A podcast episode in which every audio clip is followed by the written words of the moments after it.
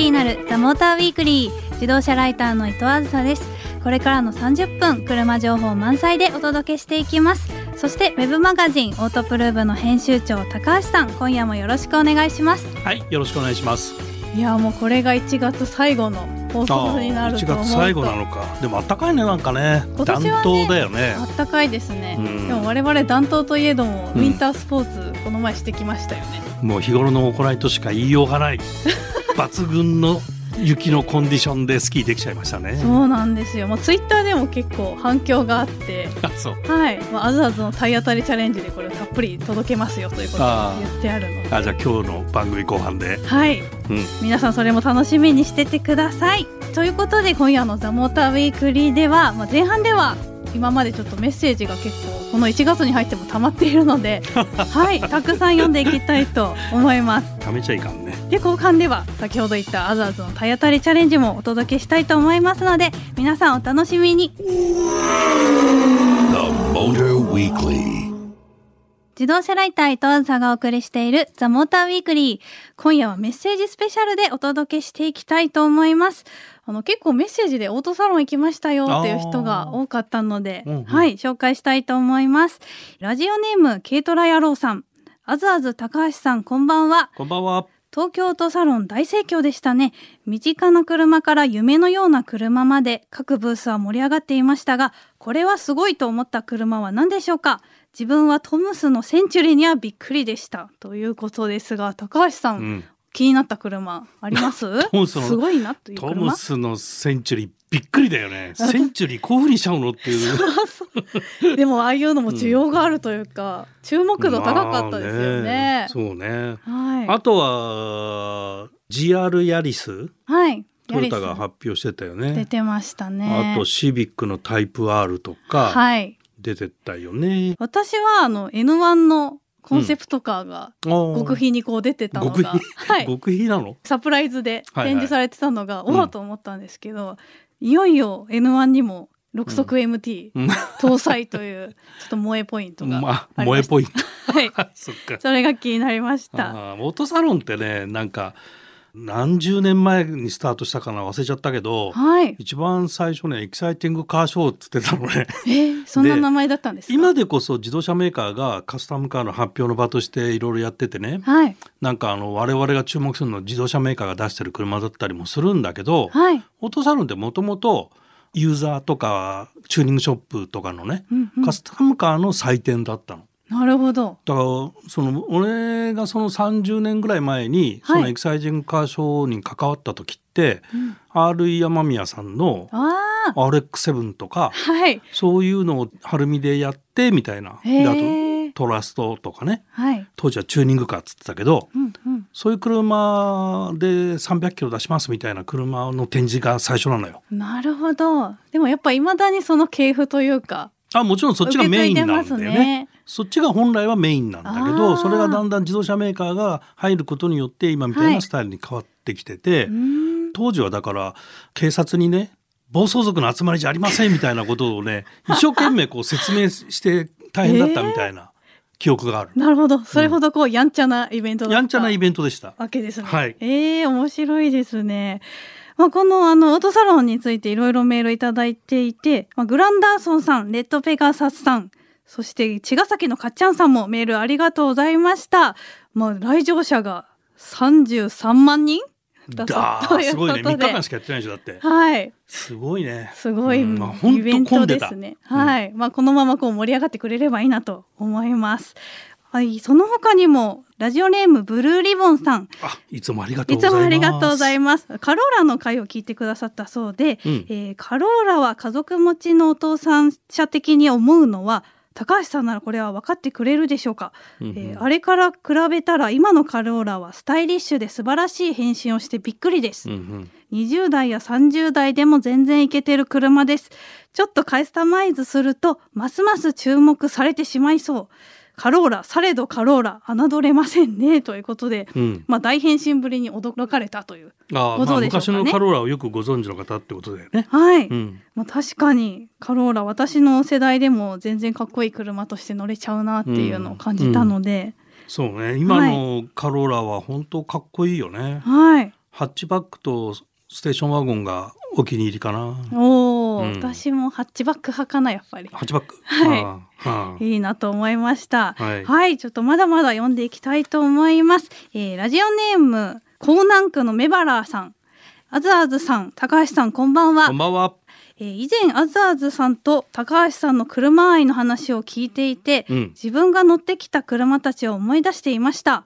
18歳で免許を取って初めて手に入れたのがローレル SGX お、金持ち。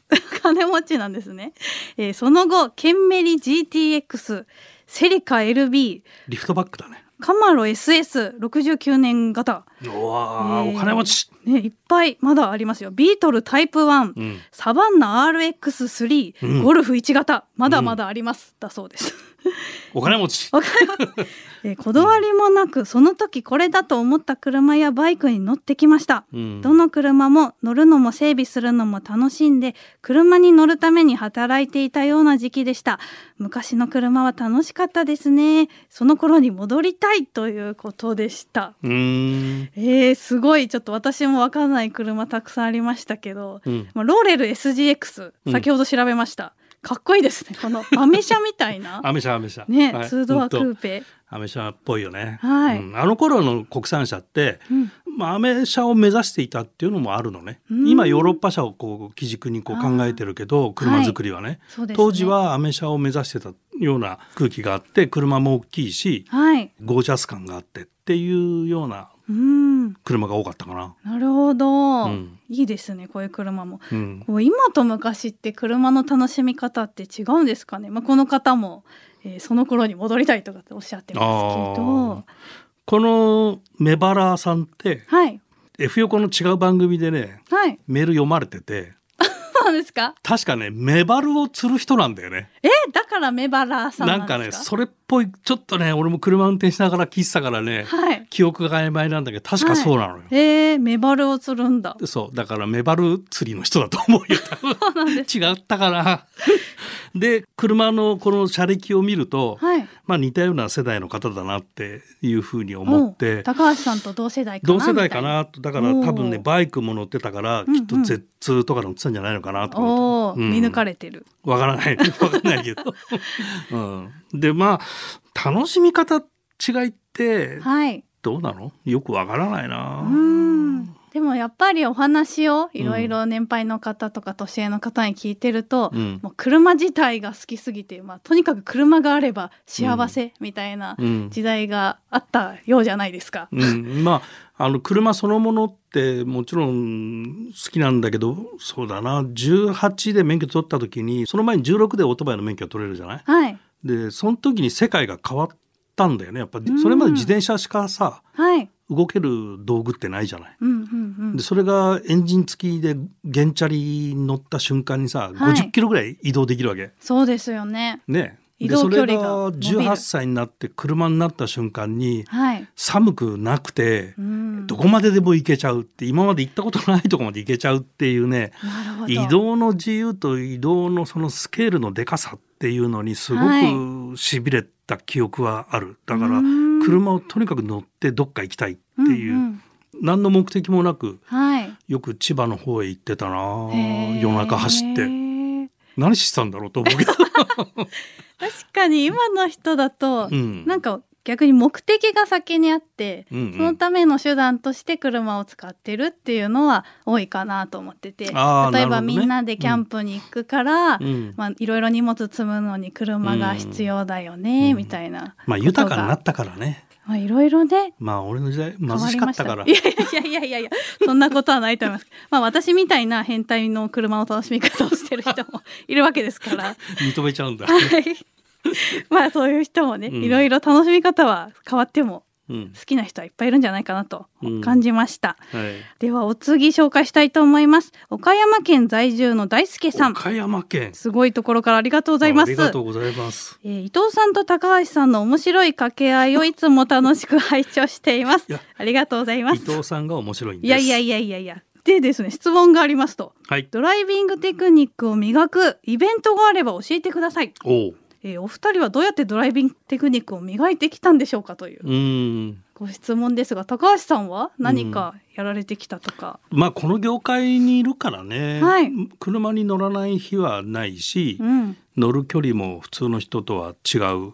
走行距離を毎日乗ってるみたいな。はい。あなたは職業ドライバーですかっていうぐらいな感じの 車の乗り方をしてきてるから、そうですね。まあそれでサーキットも走ったりするし、はいまああとは山道は市場コースとしてうんうん。ほぼ毎日のように月に何回箱根走るんだよそうでみたいな。すね。箱根は多分一番我々業種としては行一番行ってると思います。そうだよね。はい。だからまあそういうところで自然とあとはまあプロドライバーレーシングドライバーとの距離が近いから、うんうん。彼らの横に乗っけてもらうとかね。はい。この間だから佐藤久美の横に乗ってお GTR ニニスモで袖ヶ浦走ったけどうわいやーとんでもないよやっぱり。でそうそう。でどうしてああいう状況なのにお尻が出ていかないのみたいなのき、うんうんうん。聞いちゃうわけ俺。うんうんうん。でそこはね四駆だからあそこはねアクセル緩めんじゃなくて踏むの、とはい。かって教えてくれるわけ。確かに。でえーあの状況からアクセル踏むの？って、うんうん。踏むとどっか行っちゃいそうだけど大丈夫車が制御するからみたいなね。そういう会話があるわけ。はい。でそういうところでね荷重コントロールを覚えたりとかっていうのはやっぱり徐々に覚えてったって感じだけどねもちろんね。そうですうね、ん。もう私も、まあ、高橋さんほどの経験はないにせよ、うん。やっぱこの業界に入って最初自動車雑誌の編集になった時に、うん。こうドライビングレッスンって結構いろんなメーカーさんがやっぱやってるんですよね。オーナーさん向けに。でやっぱりこう新人だからこういうの言っとけって言って、うん。私ほぼ全ての そのドライビングレッスンにへえ。行かされたというか行ってきたそうというかうんそういうところでいろいろね教えてもらったりうん。気づきがありましたね、やっぱそこで。あとね、はい。この番組でも一回やってたんだけどはい、あの無限とホンダがやってる、うん。あの CRG を使ったねエコチャレンジっていうプログラムがあってはい、あれドラテクレッスンすごくいいよ。うーんあの車は全部無限が用意してくれるのね。へえで茂木のはい。スキットパッドとかで練習したりとかあの水まいてあるところで、はい。ああいうところで何 ABS の体験したりとか、うんうんそういうのがあるのね。はいで最終的には茂木のコースでレースもできるの。すごいでレすね。ースできるまで育てますってやつ。へでえ経験なくても最終的にはね、永久ライセンスが取れる国内永久ライセンスが取れる卒業すると。A ラインまで取れちゃうとえらい前取れる素晴らしい。素晴らしい。でそれがね鈴鹿と茂木でやってるから、はいこの大輔さん？大輔さんは岡山岡在住なんでからちょっと鈴鹿遠いけどまあなんとか。まあ頑張ってください これいいと思いますエコチャレンジあいいですねちょっとホームページで見てみてください、はい、もう最後まで走らせてくれるっていうのが素晴らしいですね。ということで皆さんたくさんのメッセージありがとうございました。メッセージを読ませていただいた方にはザ・モーターウィークリーオリジナルステッカーをお送りしますのでお待ちください。さあこの後はアズアズの体当たりチャレンジのコーナーです。自動車ライター伊藤あずさがお送りしているザ・モーターウィークリー。さあここからはこのコーナー。三菱の車で行くアズアズの体当たりチャレンジ。はい。ということで、このコーナーでは毎月車じゃないとできない体験をお届けしています。今回はどんなチャレンジをしてきたのか、早速リポートをお聞きください。皆さんおはようございます。なんと4時起きでアズアズの体当たりチャレンジに向かっているんですけれども、なんでこんなに早起きかというと、今日はスキー場までドライブして行ってこようということで、真っ暗な中、今群馬県の丹原スキーパークに向かっています。で今回の相棒になるのがアウトランダー PHEV なんですけれども実はこのアウトランダー PHEV はツインモーターの 4W システムを採用しているので雪道でもかなり安心してしっかり走れるモデルになっているのでこちらの性能もしっかり試していきたいと思います。それでは行ってきます。はいということでスキー場まで今やってきました。ちょっと雪が心配だったんですが思いのほかしっかり積もってまして路面も真っ白で雪国に来たなって感じです。で早速四駆のこの性能を試したいと思うんですけれどもちょっとモードを切り替えられるので今 4WD のモードをスノーモードにしてみました。でこれにすると今ちょっと急に反応が変わったんですけどアクセル操作をこう乱暴にしてもじわりとこうパワーが出る感じなので空転するシーンがかなりなくなります。モード変えただけで分かりましたね。でこう今カーブを曲がってみてるんですけど通常だとちょっとこのぐらいきついカーブだと滑り出すよなみたいなところでも今全然滑らずに走り抜けることができました。さあ続いては先ほど雪上試乗を終えたのでせっかくスキー場に来ているので今からスキーを滑ってみたいと思います。で私実は20年ぶりぐらいのスキーなので正直どこまで滑れるかわからないんでちょっとドキドキしてるんですけれども。で今リフトに乗ってるんですがちょっと私一番リフトが苦手でちゃんと降りれるかどうか皆さん祈っていってください。はい。降りるところが目の前まで迫ってきました。めっちゃ怖い。